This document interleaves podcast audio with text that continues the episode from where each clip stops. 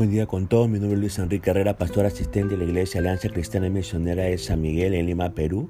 Quisiéramos tener la reflexión del día de hoy que la encontramos en el pasaje de Éxodo capítulo 23, versículos del 10 al 19. Hemos querido titular este devocional Celebraciones Anuales.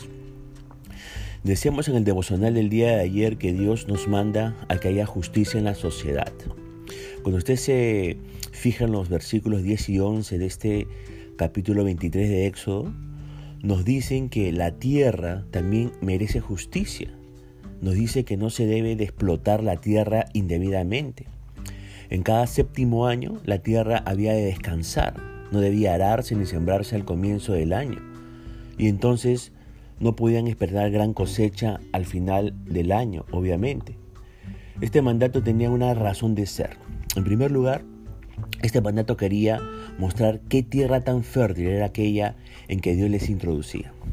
En segundo lugar, este mandato quería recordarles la dependencia que tenían del gran dueño de la tierra y la obligación de usar los frutos de la tierra del modo que Él les indicase. Después veremos que la desobediencia a este mandamiento ocasionó la pérdida de la promesa, según 2 de Crónicas 36-21.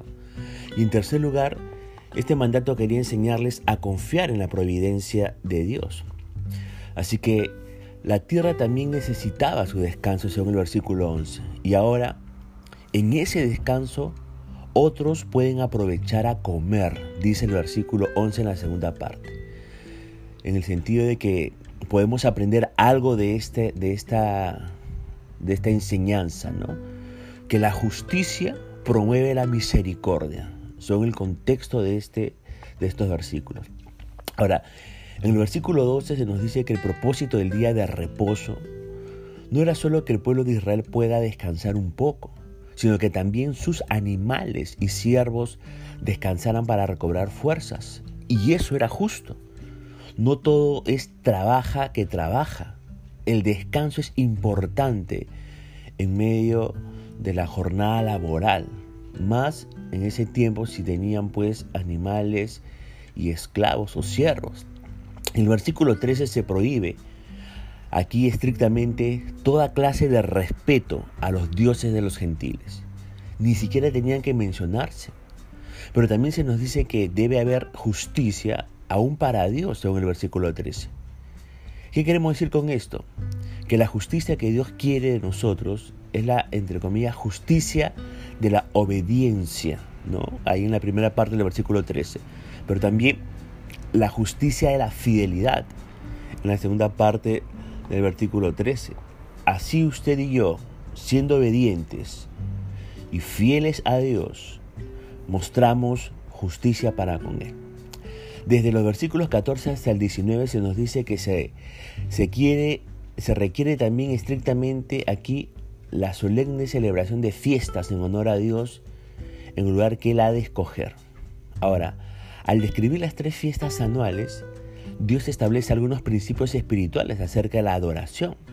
Se nos dice que la adoración es una obligación y que tres veces al año todos los varones tenían que asistir a las tres fiestas espirituales, dice el verso 17. No era una opción. El texto dice también que han de presentarse delante de Jehová el Señor, dice el verso 17, para rendirle homenaje, adoración.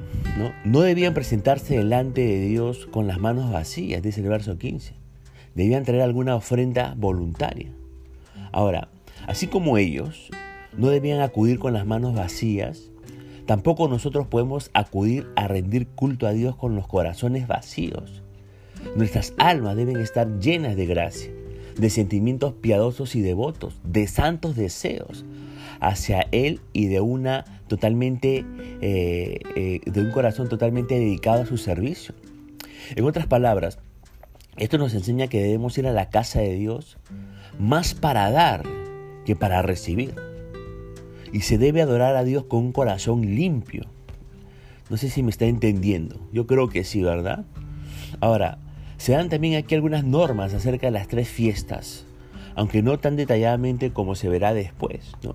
En primer lugar, en cuanto a la fiesta de los panes sin levadura, se nos dice que durante siete días no podía haber ninguna cosa leudada en las casas de los israelitas, ni podían consumir ningún tipo de pan con levadura, so pena de ser expulsados de la congregación o comunidad de fe, dice el versículo 18. Ahora, la levadura, la mayoría de las veces tiene una connotación negativa como un elemento o factor contaminante y se le relaciona con el pecado a la levadura, se le relaciona con la malicia y la maldad a la levadura que influye desde el, ser interior a toda persona. Por eso 1 Corintios 5.8 va a decir, así que celebremos la fiesta no con la vieja levadura ni con la levadura de malicia y de maldad, sino con panes sin levaduras de sinceridad y de verdad. ¿Cuál es la aplicación de esto?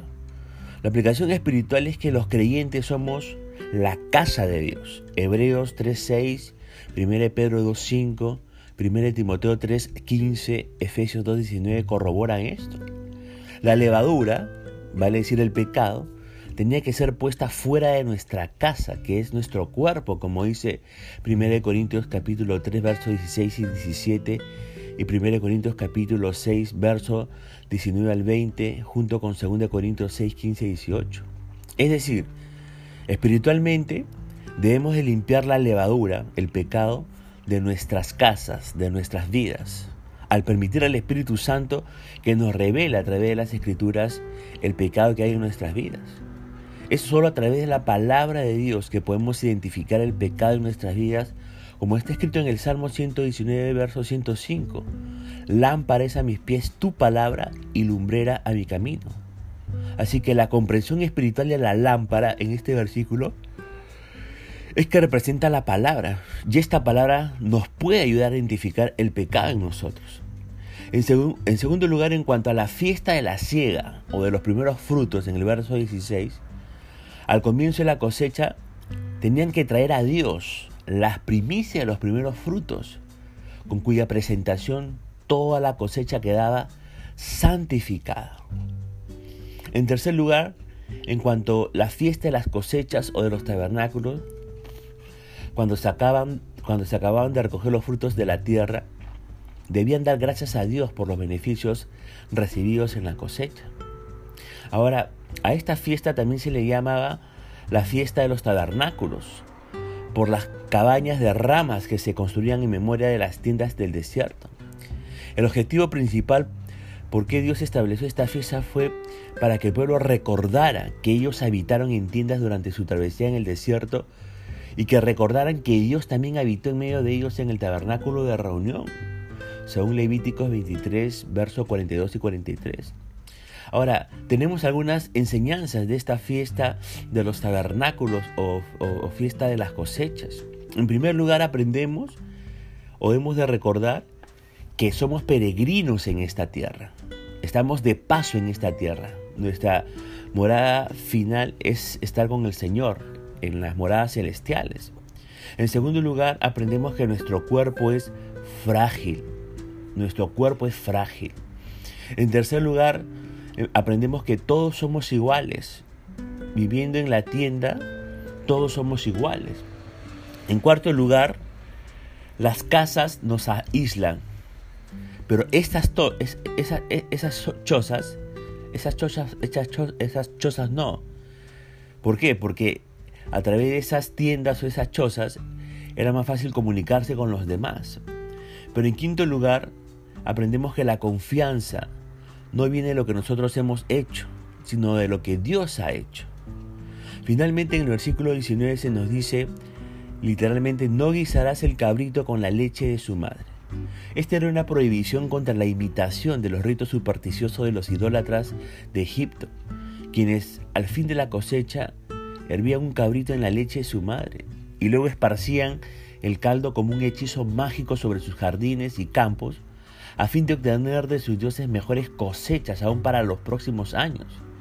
Y seguramente es por oponerse a esta práctica por lo que los rabinos establecieron la prohibición de tomar juntamente carne y leche en cualquier forma, incluido el queso. Que podemos concluir, este, incluido el queso, ¿no? ¿Qué podemos concluir con este devocional? Para ya poner punto final a esta, a esta reflexión. En primer lugar, podemos concluir que debemos de celebrar las bendiciones de Dios, ¿verdad? Cada bendición que nosotros recibamos de Dios, tenemos que celebrarla. Este pueblo celebraba tres fiestas, obviamente recordando las bendiciones de Dios para con sus propias vidas. En segundo lugar, aprendemos que no debe haber en nuestra vida nada de levadura. En otras palabras, nada de pecado que nos impida adorar a Dios como se merece. En tercer lugar, aprendemos que debemos de presentarnos delante del Señor con lo mejor que podamos tener.